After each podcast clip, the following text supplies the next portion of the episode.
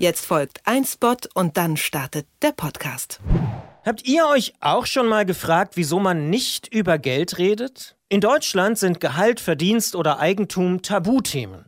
Warum eigentlich? Dann hört doch in unseren brandneuen Detektor FM Podcast Reden ist Geld rein. Darin spricht die Musikerin und Moderatorin Nina Sonnenberg nicht nur fundiert, sondern persönlich über Geld und Finanzen. Sie unterhält sich in einer Reihe mit unterschiedlichen prominenten Gästen, wie den ehemaligen Kaufhauserpresser Dagobert oder Lotto King Karl über den persönlichen Bezug zum Thema Geld. Präsentiert wird der Podcast Reden ist Geld von Sparkasse. Wie lässt sich der Reden ist Geld Podcast hören? Nina erklärt's. Abonniert also gerne diesen Podcast. Ihr findet uns auf Apple Podcasts, Deezer, Google Podcasts oder Spotify. Alle Abo-Möglichkeiten zusammengefasst gibt es auf detektor.fm slash reden ist Geld. Also ich glaube, die Entscheidung war damals tatsächlich alternativlos, denn wenn die Bahn weiterhin als Bundesbahn betrieben worden wäre, hat man mal prognostiziert, ähm, welche Defizite da auflaufen und die wären nicht mehr beherrschbar gewesen.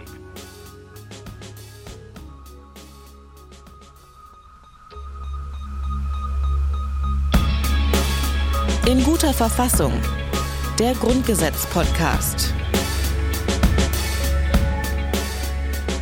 Hallo und herzlich willkommen aus unserer Podcast-Küche und äh, ich habe in der Zwischenzeit, seit unserer letzten Aufzeichnung, durfte ich ein Medientraining beiwohnen, wo ich mhm. auch den ein oder anderen klugen, also einfach mal Gedanken beisteuern durfte. Und ja. da hat die Trainerin gesagt, ganz wichtig ist, immer man vor ein Mikrofon, eine Kamera tritt, den inneren Scheinwerfer anzustellen. Aha. Das heißt, wenn wir uns hier so richtig hammermäßig dämlich angrinsen, äh, egal ob wir das auch wirklich so empfinden oder nicht. Ich empfinde das so. Ich auch, Rabia. Ich habe dich so vermisst die letzten Tage. Mhm. dann, dann geht einfach so ein Ruck der Herzlichkeit aus uns äh, über die elektrischen Wellen direkt ins Ohr und Herz. Ich glaube, Zuhörer. das hast du schon mal irgendwo gehört. Das soll dir eine kluge junge Frau gesagt haben. Irgendwie so war es doch. Junge Frau, ja. okay. Ratespiel, wer könnte es gewesen wer sein? Gewinnen Sie ein sein? Grundgesetzquartett. Nee, die sind alle weg. Alle weg? Alle weg. Es waren einige Leute, die sich wirklich offenbar gefreut und sogar bedankt haben. Ja. Menschen mit Stil. Und es gab Benehmen. ja auch noch ein, ein, ein Überraschungsgeschenk, denn es gab ja nicht nur das Quartett, sondern ich habe auch noch ähm, Oliver Wurm, denn werter mhm. Freund hat uns auch noch ja die ähm, Magazine, wie auch eins hier auf dem Tisch liegt, geschickt. Das ähm, Grundgesetz als Magazin, einer genau. der Jahresbestseller in Deutschland. Wirklich ein Knaller. Ja, ähm, ich glaube, Olli hat von seiner Yacht aus, die gerade vor Monte Carlo liegt, hat er das mal eben so. Ich, ich habe nicht wirklich drauf geguckt, ja. wo sie herkam, aber auf jeden Fall haben wir da auch noch Olli, zehn Exemplare bekommen. Und die haben wir einfach noch mitgeschickt und ich habe auch ähm, schon wieder Rückmeldungen bekommen. Die Leute haben sich gefreut. Also sehr, Wird sehr das Porto eigentlich von meinem Honorar abgezogen? Klar, du bezahlst es okay, aus deiner privaten Tasche. So, hm. jetzt, was haben wir in der letzten Folge gemacht? Wir haben mit Joachim Wieland über die Bundeswehr und über die Bundeswehrverwaltung gesprochen. Der 87b, wie Experten sagen. Genau, das war 87 bis 87b. Das waren die Artikel, über die wir in der letzten Folge gesprochen haben. Und ähm, Joachim Wieland erklärt uns noch mal kurz, was da eigentlich so gemeint war. Denn es ging unter anderem um die Streitkräfte und wer denn eigentlich alles zu den Streitkräften zählt, das hören wir jetzt. Streitkräfte sind nur die Angehörigen der Bundeswehr, die Soldaten. Äh, die Bundespolizei wird nicht als militärisch bezeichnet. Äh, die hat äh, auch keine Kriegswaffen. Also die verfügt nicht über Panzer und Fliegerabwehrgeschütze, Raketen und was es sonst alles noch gibt. Die nimmt nur polizeiliche Aufgaben wahr. Streitkräfte des Bundes ist nur die Bundeswehr. In dieser Folge geht es weiter mit den 87ern. Ähm, die gehen nämlich bis E. Und weil wir in der letzten Folge bis B vorangekommen sind, machen wir hier jetzt mit C bis E weiter. Dann aber nicht mehr mit Joachim Wieland. Wir haben einmal das Fachgebiet gewechselt. In dieser Folge ist es Kai Windhorst, der uns unterstützt. Und ich glaube, wenn ich das gerade richtig auf dem Schirm habe, Premiere mhm. und auch wieder Finale. Es gibt ähm, hier viele Windhorsts. Ja? Oh, das ist Kai Windhorst. Nicht das zu verwechseln mit Lars, dem neuen Hertha-Sponsor und auch nicht zu verwechseln mit Günter Windhorst, der, ich würde mal sagen, einen der besten Bars im Berliner Regierungsviertel betreibt. Mit den beiden hätte ich, die, hätte ich, ihn auch als erstes mhm. verwechselt. Klar. Genau, auf jeden Fall Kai Windhorst, ähm, damit keine Verwechslungsgefahr mehr besteht. Wer ist Kai Windhorst in diesem Fall? Ähm, wir hören mal kurz rein. Professor Dr. Kai Windhorst hat seit 2009 den Lehrstuhl für öffentliches Recht, Rechtsdogmatik und Rechtsdidaktik der Universität Bayreuth inne. Zuvor ist er als Vertretung an der Uni Köln tätig, wo er auch habilitiert und seine Lehrbefugnis erlangt. Windhorst hat an der Grundgesetzkommentierung unter Michael Sachs mitgewirkt. Sein Fokus liegt sowohl auf dem Verfassungs- als auch auf dem Verwaltungsrecht. Hajo hat mich gerade darauf hingewiesen, dass es bis 87f geht und ich habe eh gesagt, was natürlich falsch ist. Ähm, wir gehen bis f durch. Ich habe es mir einmal falsch ins Skript geschrieben und dann knallhart überall durchgezogen. Mhm. Naja, auf jeden Fall 87f. Jetzt aber fangen wir erst einmal mit 87c an. Das ist richtig. Was steht da drin? Wir hören mal. Gesetze, die aufgrund des Artikels 73 Absatz 1 Nummer 14 ergehen, können mit Zustimmung des Bundesrates bestimmen, dass sie von den Ländern im Auftrage des Bundes ausgeführt werden. Mhm. Wir blättern zurück auf Genau, 73 Absatz 1 Nummer 14. Blätter mal zurück, bitte. Du hast das ja schon vor dir liegen. Was steht denn da in diesem 73 Absatz 1 Also es Nummer geht jetzt 14? hier um Gebiete der ausschließlichen Gesetzgebung des Bundes. Da sind wir ja bei der Kernkraft. äh, Und hier wird jetzt aufgezählt. Eins, auswärtige Angelegenheiten. Wir gehen bis 14. Die Erzeugung und Nutzung der Kernenergie zu friedlichen Zwecken. Errichtung, Betrieb von Anlagen. Schutz gegen Gefahren bei Freiwerden von Strahlen und die Beseitigung radioaktiver Stoffe. Das ist also die ausschließliche Gesetzgebung des Bundes, weil Kernenergie so heikel, ein so heikles Thema ist, ausschließlich Bund. Und jetzt sagt der 87c, mit Zustimmung des Bundesrates kann diese ausschließliche Bundeszuständigkeit, also für Kernenergie und alles, was damit zusammenhängt, die Gegner sagen ja immer Atomkraft, kann also von den Ländern im Auftrag des Bundes ausgeführt werden. Das heißt, das Kernkraftwerk Brunsbüttel wird von äh, Niedersachsen, also der niedersächsischen Landesregierung äh, oder einem entsprechenden Amt oder einem entsprechenden Ministerium betrieben, überwacht, kontrolliert und so. Ja, genau. Also es geht hier erstmal um das Atom- und Strahlenschutzrecht. Mhm. Ähm, das ist der offizielle Begriff dafür. Ähm, und für die Gesetzgebung ist in dem Fall ja der Bund zuständig. Das ist das, was wir hier in Artikel 73 gehört hatten. Ähm, die Umsetzung aber, die Verwaltung, die kann er eben an die Länder übergeben, aber eben nur im Auftrag. Das war das, wo der Bund dann relativ viel Rechte noch hat und ähm, da immer noch mal drüber gucken kann. Das heißt, die Länder machen das nicht als eigene Angelegenheit, sondern im Auftrag. Das ist das, was wir jetzt gerade hier in 87c haben.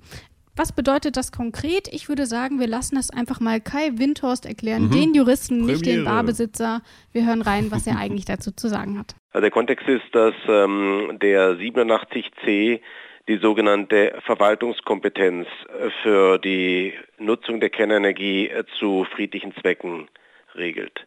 Das heißt, im Kern ähm, bestimmt er, welche Behörden die Gesetze, die die Nutzung der Kernenergie regeln, also das Atomgesetz, ausführen. Hier geht es also nicht um Atomwaffen oder so, sondern du hast es ja auch schon genannt, Haben um wir die ja auch Nutzung. gar nicht in genau, Deutschland. Deutschland hat gar keine Also Atomwaffen. nur welche von, von anderen. genau. Oder so, genau. Das heißt, hier geht es tatsächlich erstmal um die Nutzung von Atomkraft als Energieform. Mhm. Ein Thema, bei dem es wieder zu vielen Konflikten kommt, Mhm. ähm, sehr umstritten, aber eben gerade auch schon seit einigen Jahrzehnten ist das der Fall, eben auch auf Basis dieses Grundgesetzartikels, der übrigens von 1959 stammt. Wahrscheinlich, weil da gerade die friedliche Nutzung der Kernkraft, äh, also Atombomben kannte man ja schon, Hiroshima, Ja. Nagasaki, aber wahrscheinlich war da die Technologie so weit, dass man überlegt hat, ah, und ich kann mich erinnern, mein Vater, das muss in den vielleicht Ende der 60er, Anfang der 70er Jahre gewesen sein, kam aus dem Kernkraftwerk Lingen. Das muss es im Emsland sein. Ich weiß gar nicht, ich glaube, das ist nicht mehr in Betrieb.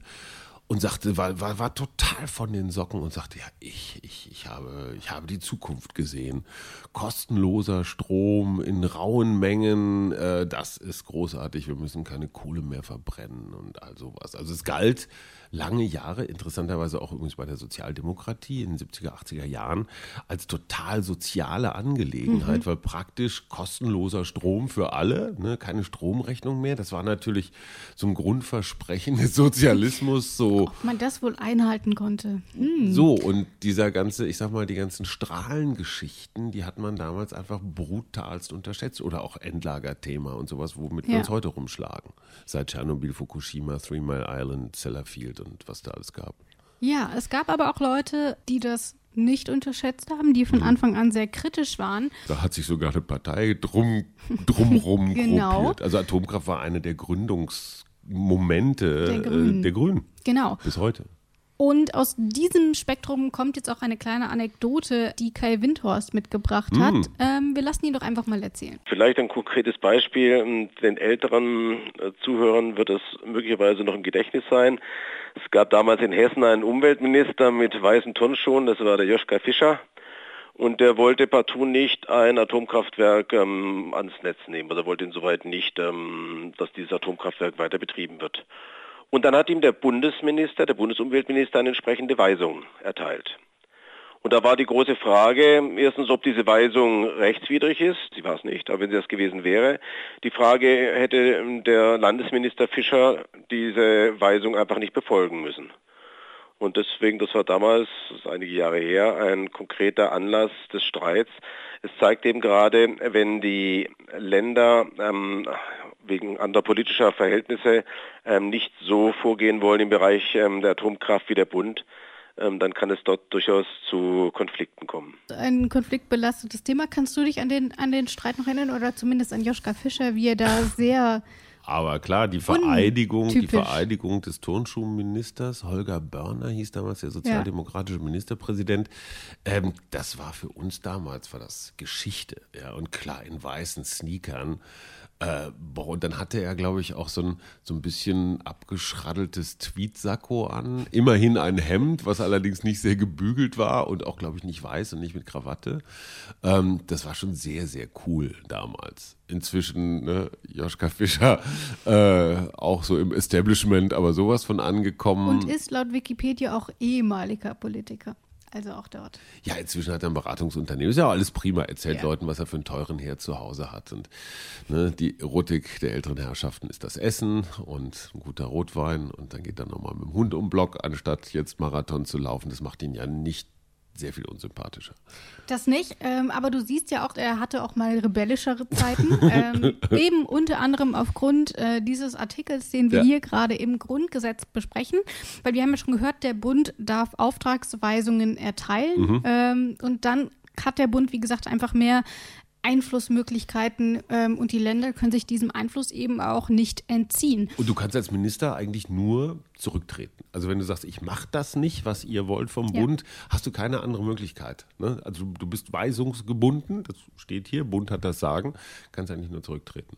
Ja, ne? aber tatsächlich ist es so, bei den Artikeln hier, bei allen 87ern eigentlich, bis auf die, die wir in der letzten Folge besprochen haben, ähm, sind das tatsächlich Artikel, die eine relativ hohe Alltagsrelevanz mhm, haben. Man wundert ähm, sich, ja. Genau, man wundert sich, ähm, gerade bei diesen ganzen eingeschobenen und dann noch so mhm. viele und es geht irgendwie so um Verwaltung, da denkt man erst, okay, was soll das jetzt mit mir persönlich zu tun haben? Aber eben gerade auch hier bei dem Bereich Kernenergie, ähm, ist das natürlich ein Thema, das uns alle im Alltag betrifft, immer seltener. Der Atomausstieg ist nur noch wenige Jahre in mhm. Gänze entfernt. Viele Meiler wurden jetzt schon abgestellt. Hajo, kannst du noch mal kurz erklären, warum das eigentlich so gekommen ist? Ich meine, wir haben ein Jahr davor mhm. noch über Laufzeitverlängerung oh ja, gesprochen. Also 1998 kam Rot-Grün, Schröder, okay, Das ist jetzt nicht Fischer, die Jahreszahl, auf die ich Schon klar, aber die kamen damals nach der langen, langen Ära Helmut Kohl ins Amt. Mhm. Und es war völlig klar, dass die Grünen ein Kern Kraftthema haben würden, nämlich diese, diese Atomkraft irgendwie mhm. einem Ende zuzuführen. Und der ja. damalige Umweltminister Jürgen Trittin hat in, in einem unglaublichen Verhandlungsmarathon mit den Bossen der, der, der Stromversorger, also äh, E.ON, RWE und den anderen, ähm, äh, brutal hart verhandelt, ins, insbesondere mit seinem Staatssekretär äh, Rainer Barke. Und es ging halt darum, wann ist Schluss mit Atomkraft. Und dann gab es einen Plan, dem die Bosse dann auch tatsächlich zugestimmt haben. Gerhard Schröder hat das laufen lassen, dem war das eigentlich egal. Der hat gesagt, komm, die Grünen brauchen, ne, sollen sie machen. So, und dann Regierungswechsel 2000. Das heißt, 2002 wurde erstmal ein Atomausstieg schon beschlossen. Mhm, genau, also ja. Atomausstieg, es gab einen Fahrplan für ja, einen Atomausstieg. Genau. Dann wechselte aber die Regierung. 2005 kam Angela Merkel ins Kanzleramt. Angela Merkel als Physikerin aus Ostdeutschland war so ganz pragmatisch und in Ostdeutschland hatte man ein wie in ganz Osteuropa ein etwas, ich sag mal, entkrampfteres Verhältnis zur Atomkraft. Äh, äh, siehe Tschernobyl, manchmal etwas sehr entkrampft.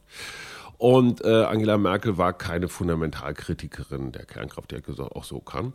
Genau, und dann wurde also, und das war wiederum ein Ansinnen der damalig mitregierenden FDP, äh, die Laufzeitverlängerung. Also mhm. zwar es gibt einen Atomausstieg, aber wir können doch diese Atomkraftwerke, die meisten sind doch noch gut, die können noch ein bisschen länger laufen und es ist doch unsinnig, jetzt den billigen, günstigen Strom, den abgeschrieben, jetzt nicht zu nutzen. Das heißt, ähm, diese so. Entscheidung von 2002 wurde erstmal wieder. Mhm. Genau, das heißt, die rot-grüne, der rot-grüne Fahrplan wurde deutlich ausgedehnt. Ja.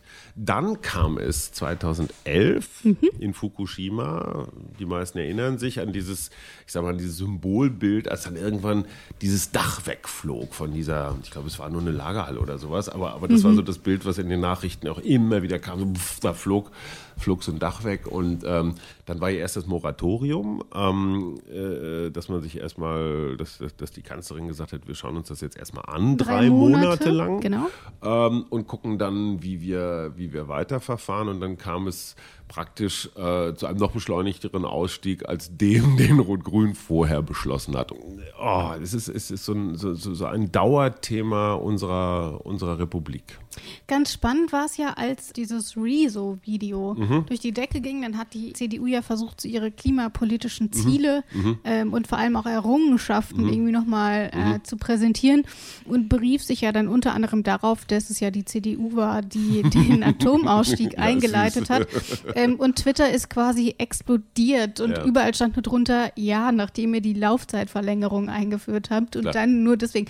Ähm, also auch da eigentlich eine relativ aktuelle Situation ja. und auch Diskussion, obwohl es ähm, schon einige Jahre her ist. Und vor ähm, allen Dingen jetzt gerade aktuell im, im, im Zusammenhang mit der Klimadebatte kriegt die Atomkraft ja wieder so eine, eine toxische Renaissance in, ja. in, in, vielen, in, in vielen Köpfen und auch in vielen Ländern, dass die Leute halt sagen, ey, damit können wir Klima schützen.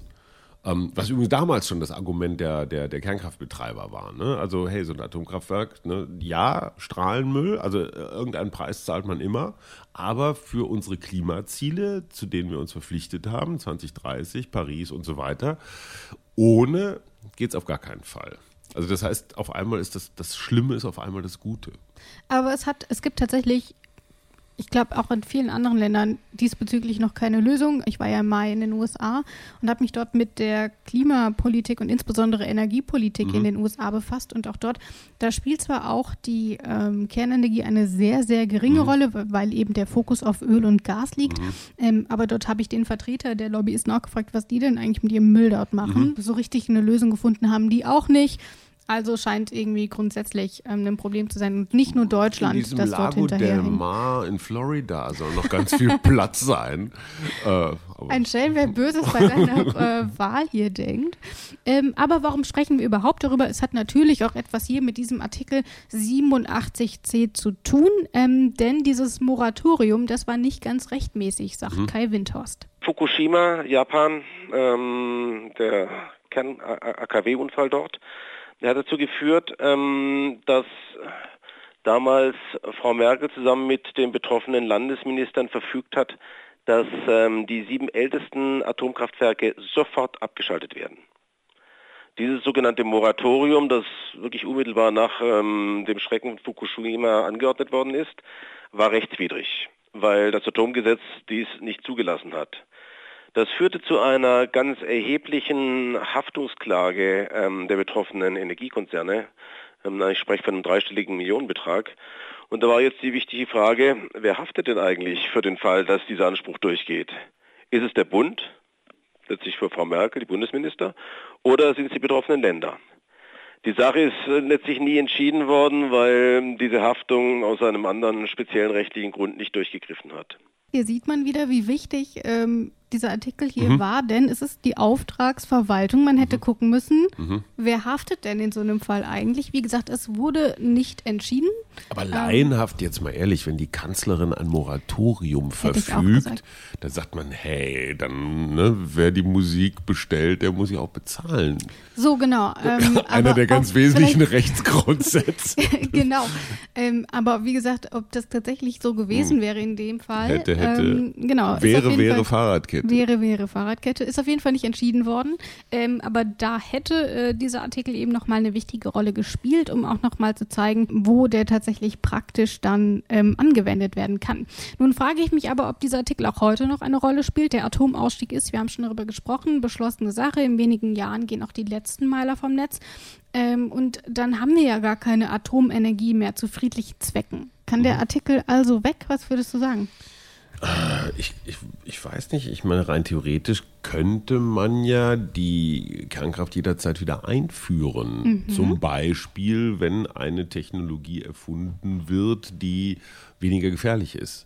Ich meine, seit ungefähr 5000 Jahren wird über die Kernfusion geredet. Ja. Äh, also frag mich bitte nicht, was da physikalisch, chemisch und auch sonst wie passiert. Also auf jeden Fall, auf jeden Fall wäre es die, ich sag mal so, die Steigerung von äh, ähm, Kernkraft wäre Kernfusion. Hm, da passiert dann, wird einfach die Energie von 1000 Sonnen erzeugt. Und das alles natürlich, ohne dass irgendwelche Schäfchen auf der Wiese umfallen, mhm. ähm, um mit Loriot zu sprechen. Und äh, wenn so eine Technologie auf einmal wieder kommt, ist es, glaube ich, ganz praktisch, wenn man schon mal so einen rechtlichen Rahmen hat und seine Erfahrungen aus den vorangegangenen Versuchen mit Wundertechnologien ähm, nutzen kann. Das ist der eine Aspekt. Ähm, aber tatsächlich ist es so, dass dieser Artikel nach wie vor eine wichtige Rolle einnimmt, wofür er aktuell noch gebraucht wird und ähm, was das auch ähm, in Zukunft bedeutet, das erklärt Kai Windhorst. Der dritte wesentliche Bereich ist, ähm, vor einigen Jahren ähm, wurden ja die sogenannten Reststrommengen, das heißt die Laufzeiten, noch einmal verlängerte Reaktoren. Und dann hat man sie nach Fukushima ähm, dann verkürzt und die, ähm, die Reststrommengen gestrichen. Und dann war die wichtige Frage, dieses Streichen der Reststrommengen, ist das eigentlich eine Enteignung der ähm, Energiekonzerne? Denn Reststrommengen ist letztlich, wenn es äh, verstromt wird, ähm, Geld, also ist Vermögenswert und das wäre ein Vermögenswert im Milliardenbereich gewesen. Und ähm, wenn es eine Enteignung gewesen wäre, hätte der Bund dafür Entschädigung leisten müssen. Oder die Länder, je nachdem, wie man das zuständig erachtet. Und da hat das Bundesverfassungsgericht in dem sogenannten Nikolaus-Entscheidung vom 6. Dezember 2017 gesagt, es ist keine Enteignung. Und damit dem Bund keine Entschädigungspflicht oder den Ländern, dem Staat keine Entschädigungspflicht aufgebürdet. Sie sehen also, in der Vergangenheit hat der 87c doch, ich glaube, in nicht nur rechtlich, sondern auch gesellschaftspolitisch und wirtschaftlich erhebliche Bedeutung gehabt. Und er wird es auch noch künftig haben, denn der Rückbau der Atomkraftwerke wird ähm, einige Zeit dauern. Und so Fragen wie Strahlenschutz, Endlagerung etc. Hm, bleiben ja weiterhin relevant. Und das über viele Jahre. Auch ähm, in Zukunft wird dieser Artikel auf jeden Fall nochmal ähm, die ein oder andere juristische Frage mhm. beantworten mhm. müssen. Ähm, wir haben gesehen, es wurde häufig nicht entschieden. Ja. Und natürlich, du hast das ja auch schon angesprochen, falls wir uns einfach entscheiden, das Ganze wieder hochzufahren. Ja. Ähm, Darf ist ich natürlich mal kurz auch eine Option. Zwischenruf tun? Tu. Ich finde Kai Windhorst einen, einen, einen Gewinn für unseren Podcast. Der hat jetzt bei, gerade beim 87C äh, Premiere und ich ja. habe das alles verstanden. Yay. Guter Mann, oder? Sehr schön. Nehmen wir da, da, bin ich ja beruhigt, mm. weil das ist ja Sinn und Zweck dieser Veranstaltung. Ich muss jetzt mal kurz aus, dem, aus diesem legendären Nähkästchen plaudern. Die Amra Bea hat die Aufgabe, zu jeder Folge einen Experten ranzuschleppen. Und wir haben ja so Herrn Wieland und, und ja. äh, unseren Lieblingsjuristen, äh, der Alex und Philipp Amthor und, und viele andere, Brigitte Zypris. Ähm, und manche Artikel, dafür findet Rabea einfach, Nein. sagen wir mal so, ist ein bisschen schwierig. Es gibt so auf der, auf einer Sexskala von 0 bis 10 gibt es bestimmte Artikel, die unter 0 rangieren. Und da hat keiner Bock drauf. Und du schaffst es trotzdem. aber gar nicht. Es Nein, sind auch Artikel, nicht. wo ich denke, das ist doch super spannend. Wieso will den keiner übernehmen? Aber Fakt so ist ist, du telefonierst dir mehrere Wölfe, Ja. um, äh, also ich meine, jetzt in diesem Fall war es wahrscheinlich nicht ganz so schwierig. Ähm, insofern diese, diese Leistung hinter den Kulissen, dass du zu jedem Artikel irgendeine wichtige Stimme ranschleppst, äh, ist nicht zu unterschätzen. Ich wollte, irgendwie bin ich gerade im Lobesmodus. Vielen, vielen Dank. Ich weiß auch nicht, was habe ich denn heute Morgen gefrühstückt? Ich freue mich auf jeden Fall. Na so. Danke. Weiter geht's. Weiter geht's. Ähm, das heißt, wir haben jetzt schon mal über diesen Artikel gesprochen. Äh, wir haben darüber gesprochen, dass er durchaus Alltagsrelevanz hat, wenn wir das auch nicht immer mitbekommen tatsächlich. Ähm, jetzt gehen wir aber mal weiter. Wir schauen uns nämlich mal den Artikel 87d an, Absatz 1 zunächst. Absatz 1. Die Luftverkehrsverwaltung wird in Bundesverwaltung geführt. Aufgaben der Flugsicherung können auch durch ausländische Flugsicherungsorganisationen wahrgenommen werden, die nach Recht der Europäischen Gemeinschaft zugelassen sind. Das Nähere regelt ein Bundesgesetz. Hier geht es also um den Luftraum, genauer um die Luftverkehrsverwaltung. Sicherlich nichts, womit man sich Tag ein, Tag aus beschäftigt. Naja. Fakt ist aber, dass die Luftverkehrsverwaltung natürlich rund um die Uhr relevant ist. Ähm, jedes Jahr passieren mehr als drei Millionen Flugzeuge den deutschen Flugraum. Drei Millionen? Ja, Boah. also fliegen Okay. immer so drüber oder landen auch, je nachdem. Und 2018 hat ähm, gerade hat gerade erst wieder einen neuen Rekord gegeben, auch was die Abflüge in Deutschland angeht. So viel Ähm, zum Thema Flugscham. Genau, ähm, das muss also auch irgendjemand verwalten und in dem Fall ist es, das haben wir hier gehört, der Bund selbst. Ähm, aber was fällt eigentlich ähm, so unter diesen Aufgabenbereich dieser Luftverkehrsverwaltung? Was würdest du denn sagen, Hajo? Ich denke immer so an Flugsicherung, also so die Jungs im Tower, die, Mhm. also jedes Flugzeug für meinen laienhaften Verstand wird ja praktisch von einer Flugsicherung verfolgt. Ja. Also du fliegst selbst, wenn du in deiner einmotorigen Cessna jetzt zurück nach Leipzig fliegst, Mhm. habe ich, haben wir das schon thematisiert, dass Rabea mehrere Privatflugzeuge Ja, ich kriege ja keine Bahncard und betreibt? 100, deswegen habe ich Okay. mir jetzt ein Privat. Also du fliegst jetzt meinetwegen von, von, von Berlin nach Leipzig und dann wird dich dann irgendwann der Berliner Tower übergeben, vielleicht sogar an einen polnischen, weil du da so an der Grenze lang fliegst durch den Korridor und dann übernimmt dich irgendwann wieder Leipzig oder sowas. Das heißt, du bist aber die ganze Zeit tatsächlich auf dem Schirm Ja. der Flugsicherung und Flugbewegungen halten sich nicht an Landesgrenzen. Das geht ja alles irgendwie kreuz und quer. Wie gesagt, hier von Berlin aus bist du relativ schnell in Polen ähm, oder relativ schnell in Dänemark oder, oder Tschechien oder sowas. Äh, in NRW bist du halt sofort in Holland. Also es gibt keine landes- oder nationalstaatlichen Grenzen. Genau. Also kann man diese Flugsicherungsthemen kann man gar nicht national behandeln, sondern nur international. Damit liegst du Gold. Gold richtig. Der Luftverkehr oder präzise die Luftverkehrsverwaltung betrifft im Wesentlichen die sogenannte Luftaufsicht und der wichtigste Teil, mit dem wir alle schon mal in Berührung gekommen sind, ist die Flugsicherung. Die Flugsicherung, ich glaube, der Begriff ist bekannt, die eben insoweit äh, Slots, Startzeiten zuweisen äh, und den Luftverkehr insoweit leiten und überwachen. Nicht darunter fällt, was teilweise irrig angesehen wird, ähm, der, die Luftverkehrsleistung selbst, also die Flugreise durch Lufthansa oder welche Airline immer, das ist nicht Luftverkehrsverwaltung. Auch der Betrieb der Flughäfen ist nicht Luftverkehrsverwaltung. Es geht tatsächlich um Luftaufsicht, um Luftverkehr, um die Schutz und die Ordnung und Leitung des Luftverkehrs. Also ein richtig, richtig wichtiger Job und da ist es natürlich auch nicht verwunderlich, dass die Verwaltung eben in Bundeshand liegt. Du hast das eben schon kurz zusammengefasst. Ähm, alle paar hundert Kilometer müsste da sonst die Zuständigkeit wechseln, wenn das die Bundesländer machen würden. Das wäre das reinste Chaos. Allein von Leipzig bis nach Frankfurt ist es ja maximal eine Stunde Flug. Dann musst du über Sachsen, Hessen, ja, das war es Ja, eigentlich auch schon, aber trotzdem. Bundesländer, ja, ja, klar. Genau. Du berührst vielleicht Thüringen. o- Irgendwie oder so, sowas, ja. genau. Also das Chaos will ich mir lieber nicht vorstellen. Ähm, aber es gibt ja auch noch Ausnahmen ähm, zu dieser Regel, dass der Bund diese Verwaltung übernimmt. Ähm, der Bund kann diese Verwaltung nämlich auch an ausländische Flugsicherungsangebote abgeben. Fällt dir da ein Grund ein, warum das sinnvoll sein sollte, dass das eben über Deutschland nicht Deutschland macht? Weil es billiger ist, wäre jetzt ein ökonomisches Argument. Guckst mich so keck an, als Nein, ob ich völlig daneben liegen würde. Wenn ich mir meine Skripte so überlege, dann überlege ich mir auch immer, was du so sagen könntest. Und? Ähm, Hattest und- du das im Angebot? Nein, weil du auch immer an Dinge denkst, die ich null auf dem Schirm Hm. hätte. Und ich finde das immer super spannend. Du meinst, wie wir uns ergänzen? Ja, Hm. deswegen. Aber bevor wir Orte gleich Kaffee. auflösen, woran es tatsächlich liegt oder Ja. ob du vielleicht sogar richtig liegst, äh, hören wir erst nochmal in Absatz 2 rein. Da ist nämlich noch eine zweite Ausnahme drin. Absatz 2. Durch Bundesgesetz, das der Zustimmung des Bundesrates bedarf, können Aufgaben der Luftverkehrsverwaltung den Ländern als Auftragsverwaltung übertragen werden. Jetzt soll doch mal Kai Windhorst erklären, warum es diese beiden Ausnahmen gibt. Es einmal auf eine höhere Ebene, also auf EU-Ebene ausgeteilt wird und einmal einmal runter auf eine Ebene, nämlich ähm, auf die Landesebene gegangen wird. Und Kai Windhorst erklärt, warum. Hiervon werden zwei Ausnahmen gemacht von dieser Grundaussage, dass der Bund zuständig ist. Die Abweichung in 87d Absatz 2, da können einzelne Aufgaben der Luftverkehrsverwaltung durch ein Bundesgesetz auf die Länder übertragen werden. Da geht es um örtliche, um kleinere Aufgaben, Genehmigung kleiner Flugplätze für Segelflugzeuge etc. Das muss nicht beim Bund sein, das können die Länder machen. Diese Vorschrift hat allerdings keine so große Bedeutung. Viel wichtiger ist eigentlich der 87d Absatz 1 Satz 2.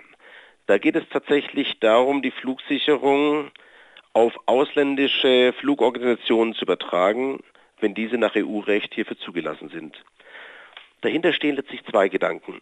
Das eine ist tatsächlich eine Internationalisierung, denn der ganze Bereich ist sehr stark durch EU-Recht geprägt. Dieses EU-Recht, das ist sogenannte Single European Sky. Man möchte einen einheitlichen europäischen Luftraum herbeiführen, mit letztlich nur noch einer europäischen Flugsicherungsstelle.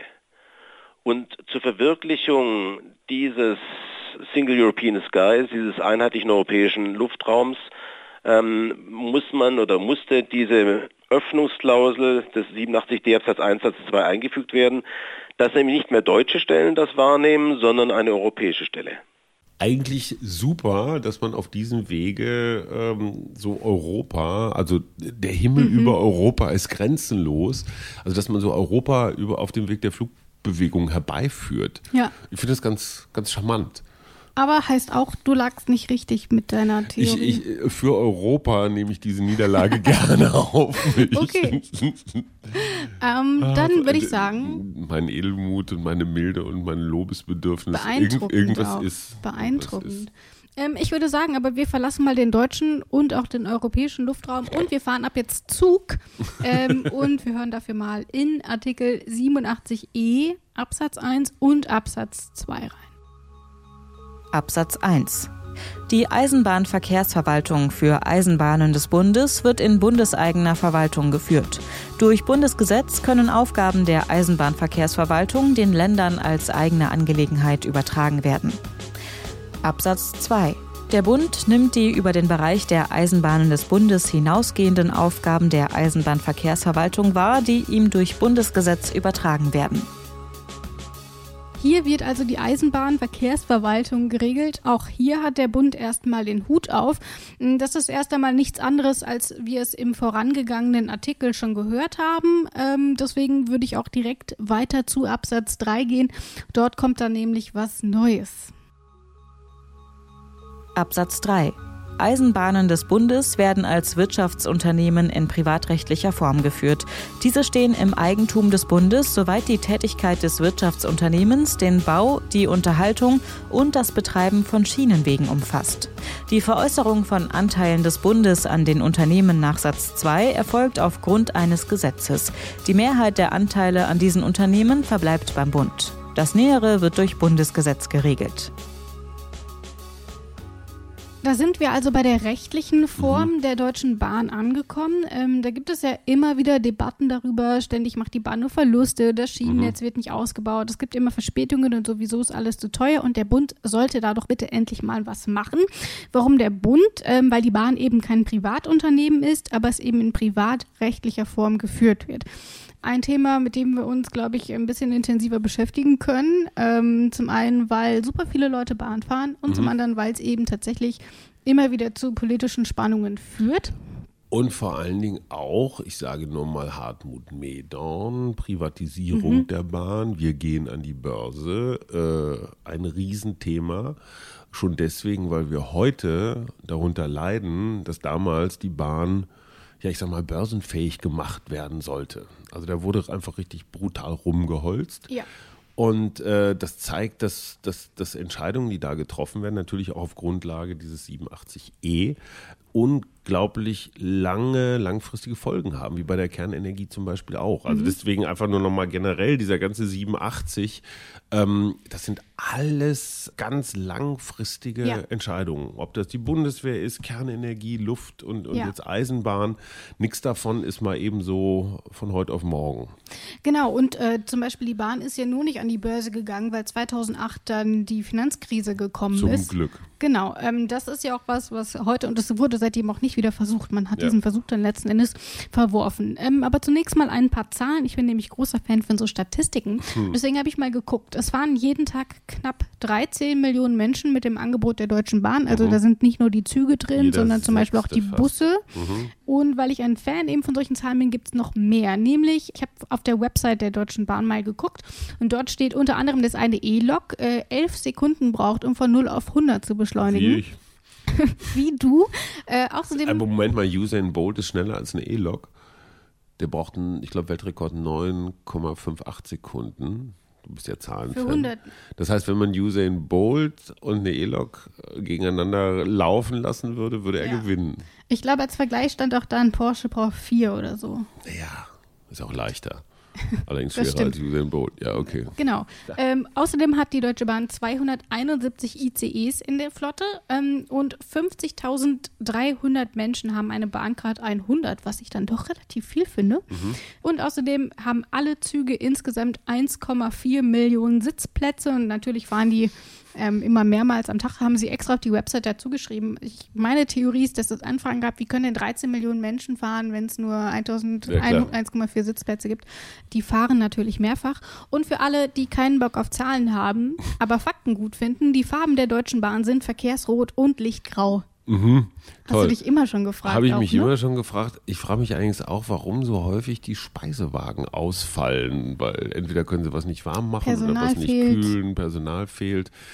Äh, Ich habe es, glaube ich, schon mehrfach angesprochen. Ich bin ja Eisenbahnerkind. Ja. Wir hatten kein Auto, sondern jede größere Bewegung, also Verwandtenbesuche, Urlaub oder so, immer alles mit der Bahn.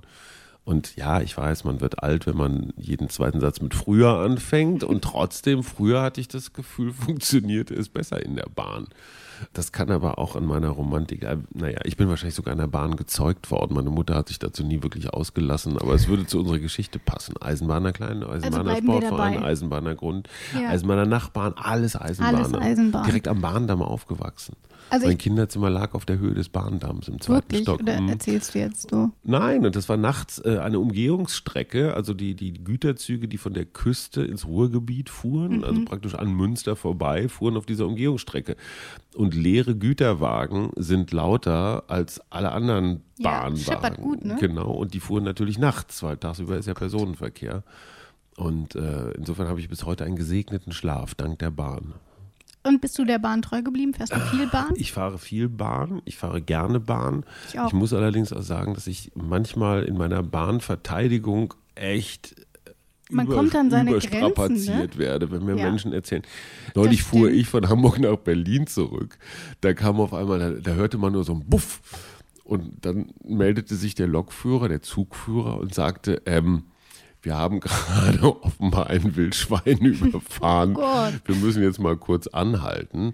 Und dann sind der Lokführer und, und, und der Oberschaffner ausgestiegen und haben da unten irgendwie an diesem Spoiler, an dieser Schürze unten irgendwie schwer rumgebogen. Musst du dir mal vorstellen, in ihren Uniformen dann so im Wildschweinblut, sodass wir weiterfahren können. Und das sind Ja. dann wieder Momente, wo ich sage, ey, Halleluja, was ein Unternehmen, wo mitten in der Nacht die Jungs Wildschweinmatsche Ja. vom Spoiler kehren. Also klar, das sind danke, natürlich- danke, danke. Ja. Und das sind Und die armen Menschen Dinge, was können am sollen die da auch machen? Nein, die können ja am wenigsten dafür. Ja. Ne, und die armen Schaffner, die kriegen von, die, von diesen rotzigen Passagieren, die da die ganze äh, Ja. typisch bah, äh, äh, und Schlimmeres. Und das sind die Leute, die einmal im Jahr Bahn fahren. Ganz genau. Meine und, Theorie. ja, stimmt schon. Aber, Ja. aber äh, da schäme ich mich dann echt auch für meine Mitpassagiere und denke immer, ach.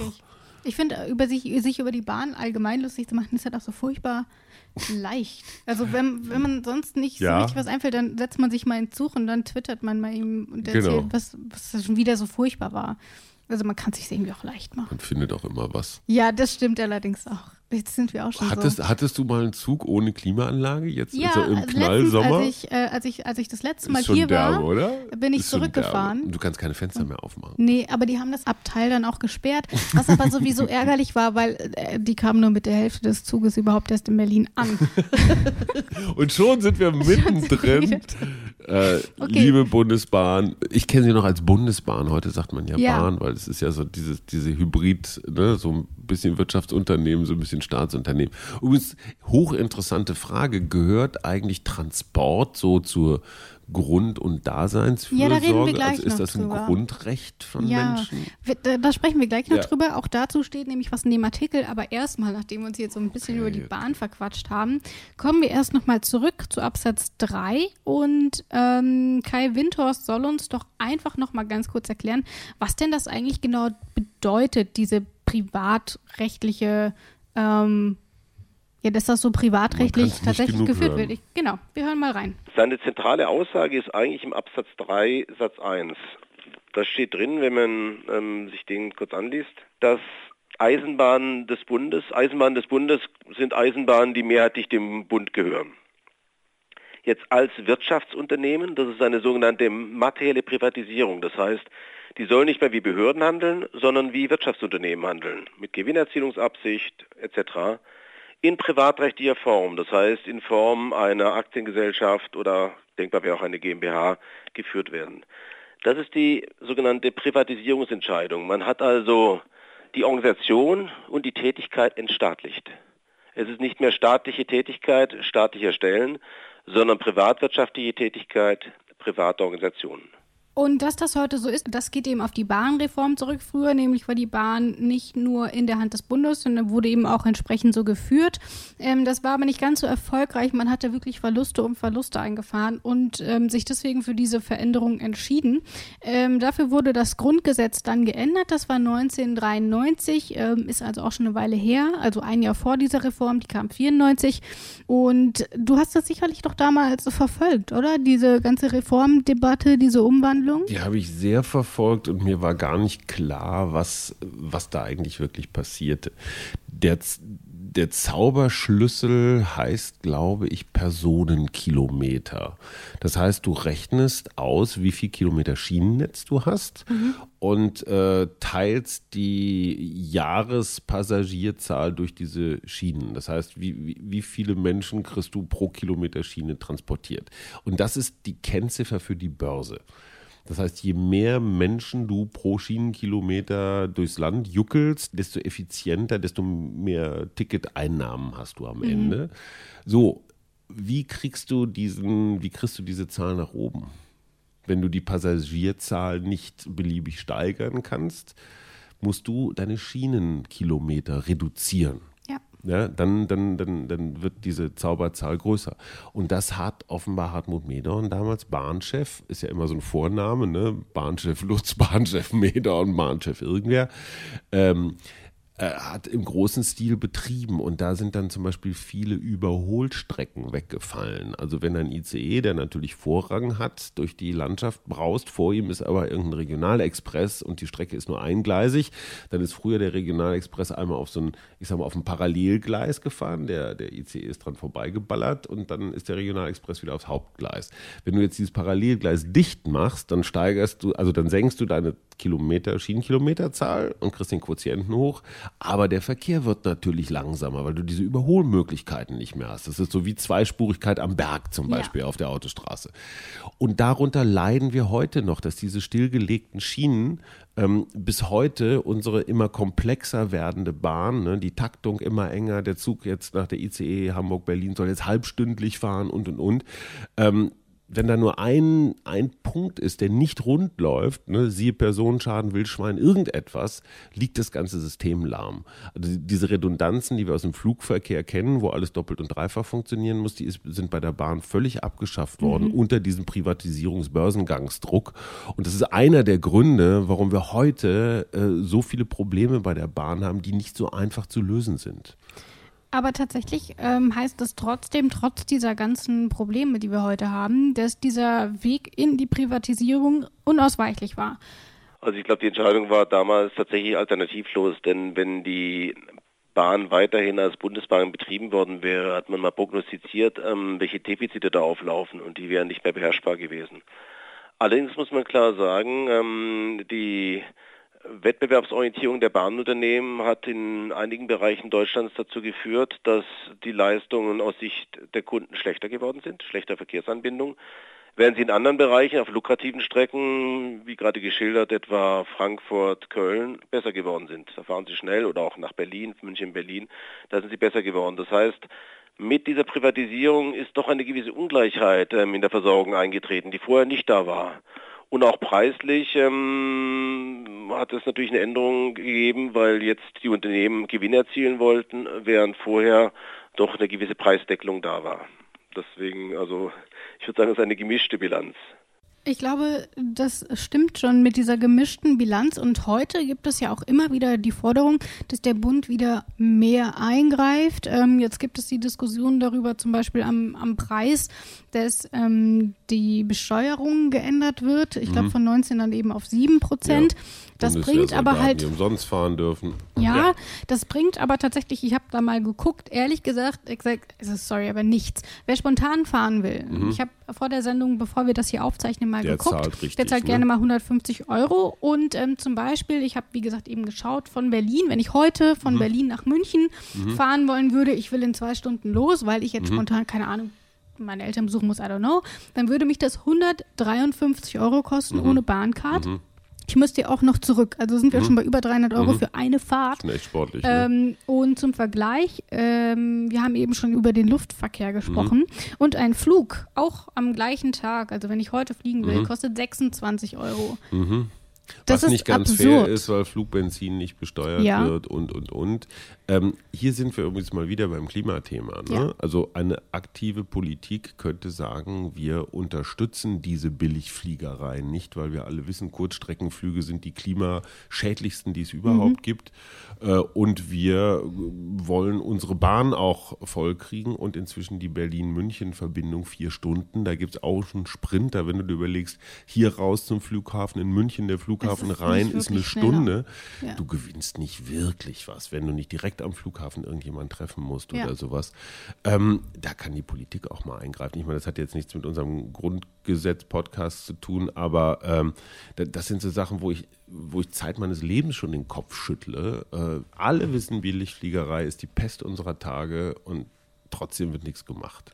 Aber das wäre ja tatsächlich auch eine Stellschraube, an der man eben arbeiten kann, um die Bahn wieder attraktiver zu machen. Aber tatsächlich ist es so, das ist noch der letzte Punkt hier zu diesem Absatz 3, dass die Preisgestaltung natürlich auch daran liegt, dass die Bahn ein quasi Monopol hat. Naja, hm, ich meine, wir kennen quasi. jetzt der Flix Train, hast du den ja. mal gesehen? Ist jetzt, sieht jetzt nicht übermäßig edel aus oder so, so wie der Flixbus halt auch. Ähm, die treten schon echt mit sportlichen Konkurrenzangeboten Genau, deswegen sage ich quasi ich find, Die Schaffner Monopol. sehen auch immer so lustig aus in ihren T-Shirts. Ne? Sehen fast aus wie ihre... Ist das schon mal mit einem gefahren? Nee, aber gestern, ähm, gestern stand ich praktisch neben einem, weil ah. der auf dem Parallelgleis mhm. hielt. Das ist ja immer interessant. Die Bahn versucht ja komplett zu ignorieren. Ne? Die stehen dann ja, ja. irgendwie nicht im Fahrplan und werden nicht angesagt oder nur ganz leise oder noch unverständlicher oder so. Also die Bahn tut sich naturgemäß naturgemäß schwer mit Mitbewerbern. Wir kennen das ja im Regionalen, äh, da gibt es mhm. ja ganz viele. Aber dazu kommen wir vielleicht noch. Genau, ähm, deswegen hatte ich extra Quasi-Monopol gesagt, denn mittlerweile ist es ja so, dass die Bahn ihr Schienennetz auch anderen Mitbewerbern zur Verfügung stellen muss. Ähm, faktisch kann man aber auch sagen, dass es natürlich ähm, immer noch ein Großteil der Züge, die dort fahren, die gehören einfach immer noch der Deutschen Bahn und sind eben keine Konkurrenzunternehmen.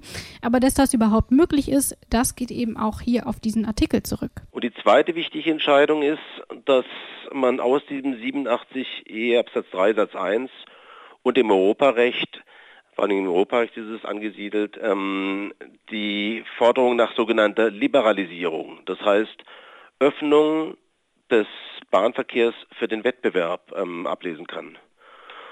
Und ich weiß nicht, in welchem, wie es bei Ihnen im Bundesland ist, aber Sie sehen, dass es gibt Züge der, der Bahn AG, aber es gibt auch Aurelio, wie die sonst heißen, gerade auf kleineren Strecken auch ganz andere Metropolitan, ganz andere ähm, Bahndienstleistungsbetreiber. Und dass es die gibt, ist tatsächlich dem 87e Absatz 3 zu verdanken. Mhm. Das ist auf jeden Fall schon mal eine Errungenschaft, könnte sicherlich ein bisschen ähm, mehr Konkurrenz auf den Schienen sein. Aber das ist erstmal das, was auf dieses Grundgesetz zurückgeht. Ja, wo, wobei ich möchte noch auf eines hinweisen. Ähm, da mit Zügen langfahren und Ticketgelder einnehmen ist relativ einfach. Es gibt aber noch einen zweiten Teil und das ist einfach die Instandhaltung mhm. dieses Schienennetzes. Ja. Wir kennen ja diese Trennung von Netz und Betreiber, kennen wir vom Strom, wir kennen es von der Telekom, ja. dieses Unbundling, dass man das gar nicht mehr alles in einer Hand haben will. Ähm, nur du kannst ja kein Geld verdienen, damit Schienen instand zu halten. Das kostet einfach. Das ist, das ist Zuschussbetrieb. Ich weiß noch, in meiner Kindheit gab es noch diese Schienenläufer. Das waren tatsächlich überwiegend Jungs, die mit so langen Metallstäben, an denen unten, ähm, äh, wie, wie, nennt man, also Nüsse, so m, Schraub, nee, Ach, Achtkant, äh, mhm. äh, ähm, äh, verdammt nochmal Schraubzangen waren, ähm, die haben dann tatsächlich jede einzelne Schraube oder immer wenn, wenn eine Schraube scheinbar nicht fest war, mhm. eine Mutter, die die Schienen festhielt, dann haben die die von Hand so nachgezogen. Die sind wirklich zu Fuß jeden Tag zig Kilometer an den Schienen lang gewackelt. Muss man sich mal vorstellen, Berufe, die es heute, weiß nicht, gibt es die noch? Heute wird das wahrscheinlich maschinell mit irgendwelchen Röntgensensoren gemacht oder sowas. Aber was ich damit nur sagen will, die zigtausend Kilometer Schienen, die in Deutschland liegen, die instand zu halten, das ist richtig viel Arbeit und kostet richtig viel Geld. Das ist auf jeden Fall ein sehr wichtiger Punkt und damit sind wir auch schon ähm, ein bisschen bei 87e Absatz 4 angelangt. Absatz 4. Der Bund gewährleistet, dass dem Wohl der Allgemeinheit, insbesondere den Verkehrsbedürfnissen, beim Ausbau und Erhalt des Schienennetzes der Eisenbahnen des Bundes sowie bei deren Verkehrsangeboten auf diesem Schienennetz, soweit diese nicht den Schienenpersonennahverkehr betreffen, Rechnung getragen wird. Das Nähere wird durch Bundesgesetz geregelt. Das finde ich ist ein sehr schwieriger Artikel. Ähm, wenn wir nämlich einfach mal schauen, seit der Wiedervereinigung wurden allein 6500 Kilometer Schiene eingestellt. Wir haben es von Kai Windhorst schon gehört. Die sind einfach nicht lukrativ ähm, und die, immer mehr Dörfer werden dann aber mobilitätstechnisch abgehängt. Da fährt kein Zug mehr und wenn es gut läuft, zweimal am Tag ein Bus.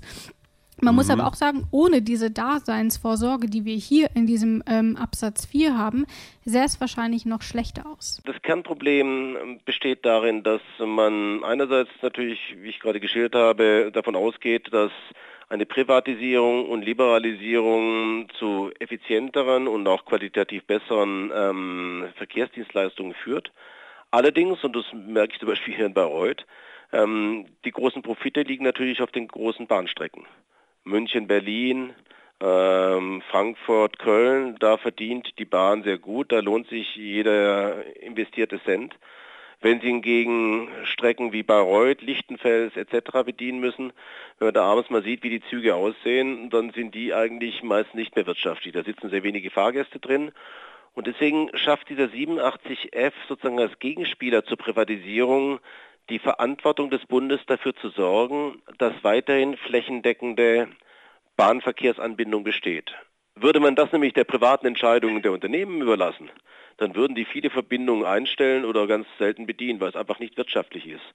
Und das ist das, was die alte Daseinsvorsorge war, nämlich dass ähm, der Bund weiterhin dafür gewährleistet, den, die Unternehmen in die Pflicht nimmt, vor allem die Bahn AG, dass sie diese Verkehrsanbindung bereitstellen, damit ja, einfach eine flächenmäßig äh, irgendwie noch angemessene Versorgung mit Bahndienstleistungen besteht.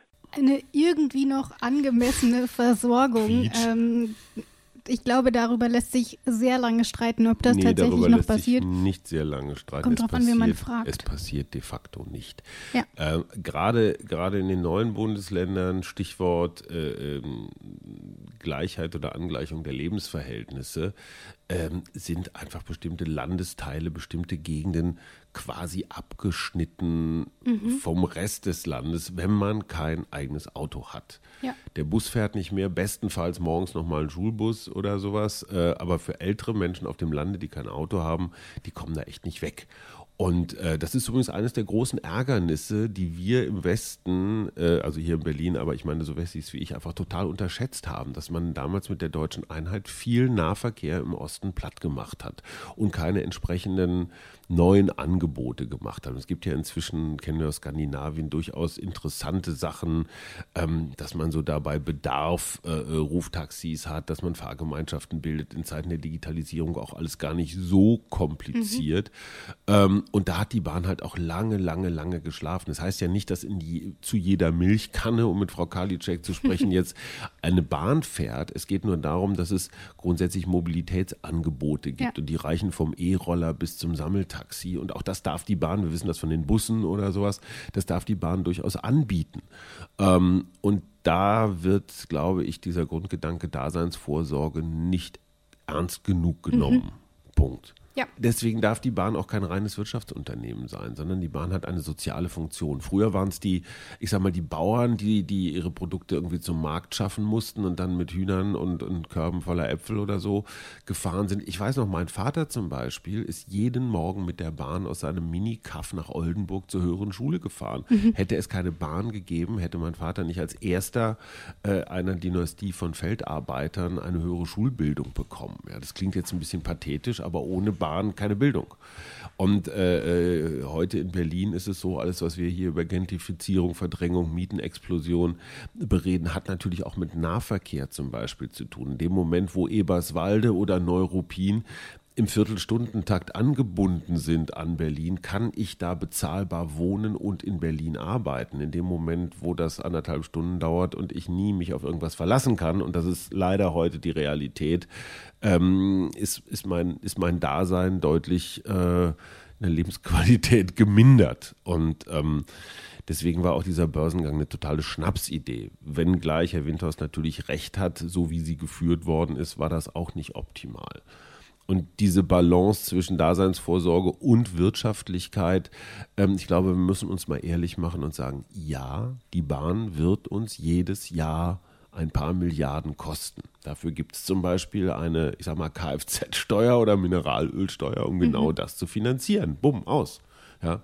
Und dieser, dieser Mythos, wir können kostendeckend eine gute daseinsvorsorgende Bahn betreiben? Nein, stimmt nicht. Die kostet was. Ja, wir gehen weiter. Du, ne? Ja, absolut. Äh, wir schauen uns noch den letzten Absatz an von dem 87e und da steht da drin. Absatz 5. Gesetze aufgrund der Absätze 1 bis 4 bedürfen der Zustimmung des Bundesrates. Der Zustimmung des Bundesrates bedürfen ferner Gesetze, die die Auflösung, die Verschmelzung und die Aufspaltung von Eisenbahnunternehmen des Bundes, die Übertragung von Schienenwegen der Eisenbahnen des Bundes an Dritte sowie die Stilllegung von Schienenwegen der Eisenbahnen des Bundes regeln oder Auswirkungen auf den Schienenpersonennahverkehr haben. Wie so oft also, ohne den Bundesrat geht hier gar nichts, aber weil das nichts Neues ist, ähm, haken wir das jetzt einfach mal schon als mhm. Wissen wir ab und gehen deswegen weiter zu Artikel 87f. F wie Fernmeldewesen. e wie Eisenbahn. Ja, stimmt. D wie Flugverkehr. D wie Flugverkehr. Absatz 1. Nach Maßgabe eines Bundesgesetzes, das der Zustimmung des Bundesrates bedarf, gewährleistet der Bund im Bereich des Postwesens und der Telekommunikation flächendeckend angemessene und ausreichende Dienstleistungen. Also auch hier haben wir wieder so eine Art Daseinsvorsorge. Das heißt, der Bund muss sicherstellen, dass das Postwesen und auch im Bereich der Telekommunikation ein gewisses Minimum erreicht wird. Post, glaube ich, funktioniert ganz gut. In den meisten Gegenden in Deutschland wird einmal am Tag Post zugestellt. Sag mal, ähm, mal jetzt mal so eine Frage. Wir haben das Gefühl, bei uns in Schöneberg gibt es montags keine Post. Wie ist das bei dir? Du bist eine Generation, du kriegst gar keine Post mehr, also Briefpost, oder? Klar kriege ich noch Briefpost. Kriegst du montags Post?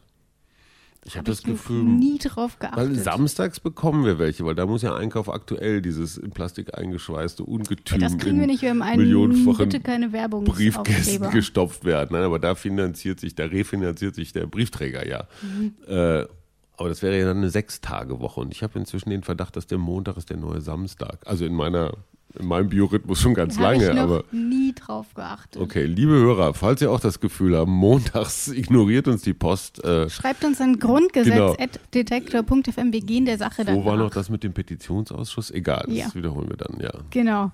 Ähm, auf jeden Fall, wie gesagt, bis auf bei Rayo scheint das mit der Post dann doch ganz gut zu klappen. Also im Großen und Ganzen, denn tatsächlich eines unserer Verlosungspakete ist nun beschädigt angekommen.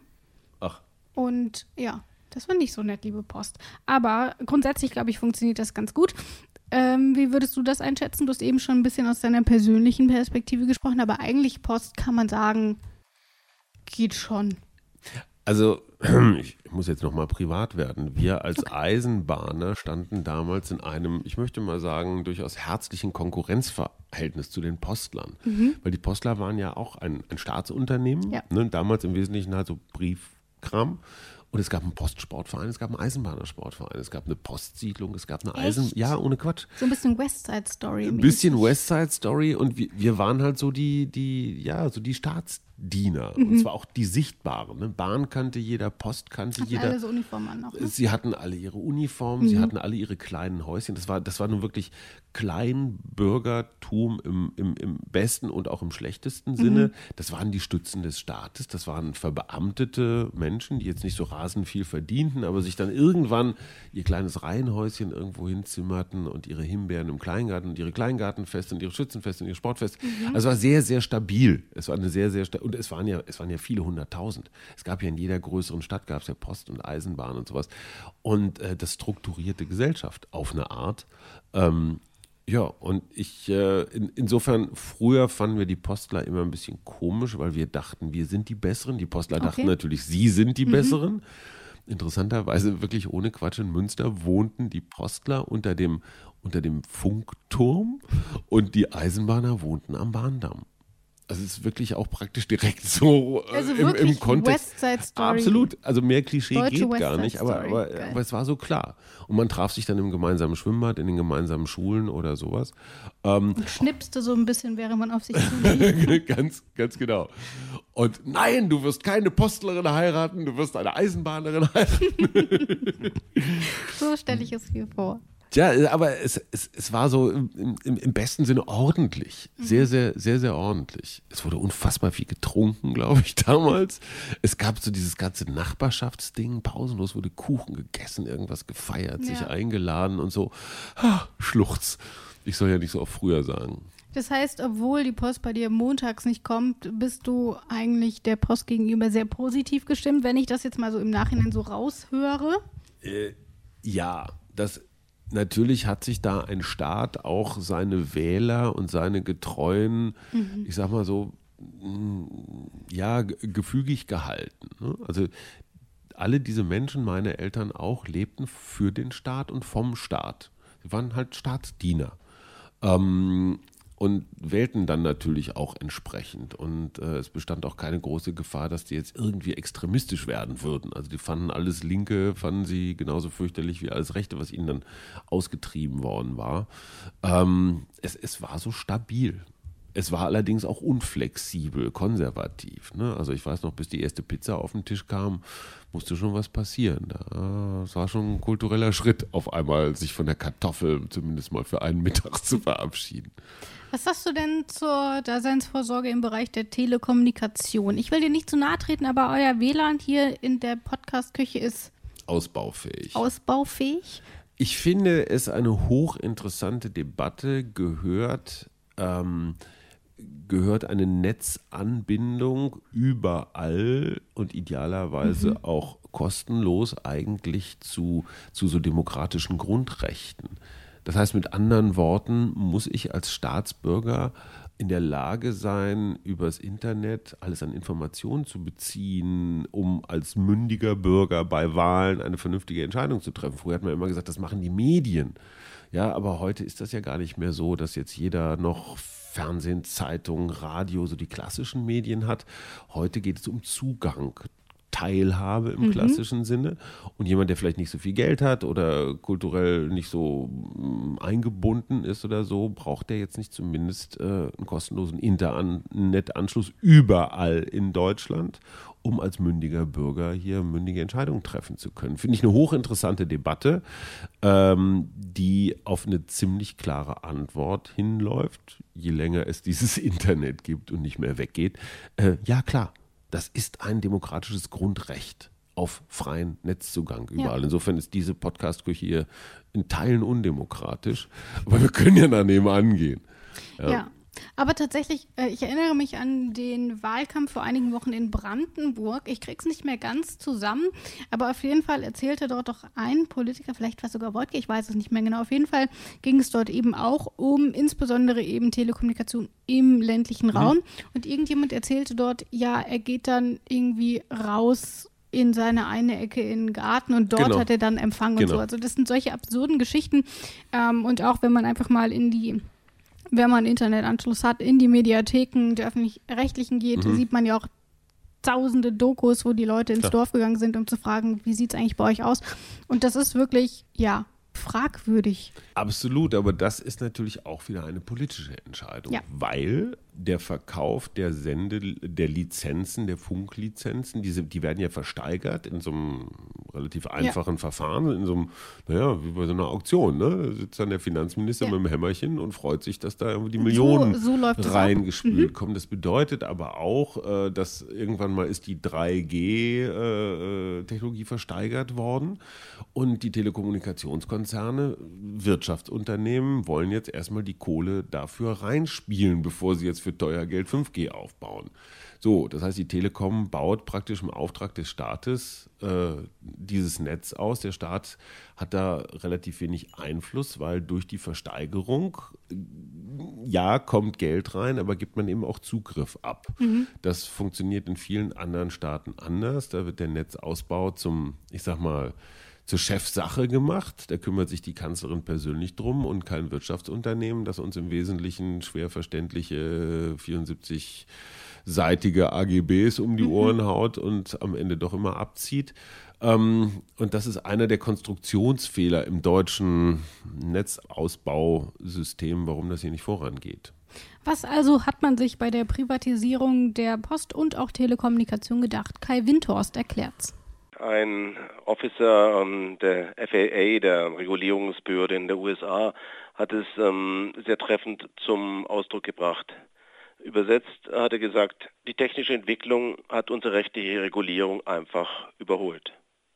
Das heißt, ich kann nicht mehr ähm, regulieren, wenn ich etwa wie jetzt über Internet telefonieren kann. Wie will ich eine Exklusiverlaubnis für Telefonie haben, wenn ich gar nicht weiß, ähm, über welche Leitungen, über welche Netze ähm, telefoniert wird? Die technische Entwicklung, die ja letztlich dazu geführt hat, dass sie multifunktionale Netze haben, Sie wissen nicht, was darüber läuft, und auch multifunktionale Endgeräte. Sie können Fernsehen, telefonieren, Computer arbeiten. Die hat letztlich dazu geführt, dass man das Ganze öffnen und internationalisieren musste. Also es wäre nicht möglich gewesen, ein Monopol der ähm, Deutschen Bundespost hier aufrechtzuerhalten, weil dieses Monopol wäre einfach technisch unterlaufen worden. Und so gesehen war es richtig, dass das Recht ähm, der technischen Entwicklung Rechnung getragen hat. Das heißt, auch dort war eine solche Privatisierung letzten Endes ähm, alternativlos, ähm, wie man so schön sagt. Aber es gibt einige Ausnahmen, ähm, nämlich die sogenannten Hoheitsrechte, die ja auch hier in Absatz 2 stehen, die Hoheitsaufgaben. Weil, Ganz kurz, schade, dass wir keinen Videopodcast haben. Wieso? Weil Rabea sitzt gerade in vor einem Buch, das nicht wie viel größer und schwerer ist als sie selbst. Es ist der legendäre Grundgesetzkommentar Band 3. Band 3, den uns Alexander Thiele netterweise hier gelassen hat, unsigniert, soweit ich weiß. Verlosen wir den eigentlich auch noch? Nee. Ne? Nee. Mit dem verbindest du so viele schöne Stunden. Wirklich. Der hilft total bei Den der Vorbereitung. Und es ist wirklich ihre über 2000 Seiten Grundgesetzkommentar. Ich bin immer wieder fasziniert. Und das ist nur ein Drittel. Ja, ja, genau. Ja. Wie viele kluge Menschen da kluge Sachen und wir, wir verstehen aber auch ungefähr nur ein Drittel. Let's, let's face it. also du wolltest, Entschuldigung, ich habe dich wie immer unterbrochen. Genau, es geht um die Hoheitsaufgaben und welche das eigentlich genau sind, ähm, die hier nochmal eine Sonderrolle bekommen. Das erklärt auch nochmal Kai Windhorst. Ja, also gut, verbliebene Hoheitsaufgaben sind natürlich einmal die Gewährleistung dieser flächendeckenden Versorgung. Dazu zählt insbesondere, ich gehe jetzt mal in den Bereich des Postwesens, also Brief- und Postbeförderung, das, was Sie am 1. Juli gemerkt haben, nämlich das Porto für die Briefbeförderung hat sich erhöht, ist erhöht worden von 70 auf 80 Cent. Und das musste genehmigt werden. Das musste insoweit die Post AG sich genehmigen lassen. Und dafür ist eben die Bundesnetzagentur die zuständige Stelle. Und damit sind wir jetzt auch beim letzten Absatz angekommen. Den hören wir auch noch ganz kurz, werden uns dann aber ehrlich gesagt nicht allzu lange damit aufhalten. Ähm, ja. Absatz 2.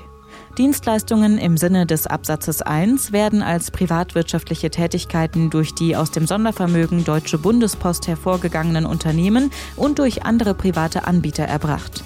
Hoheitsaufgaben im Bereich des Postwesens und der Telekommunikation werden in bundeseigener Verwaltung ausgeführt.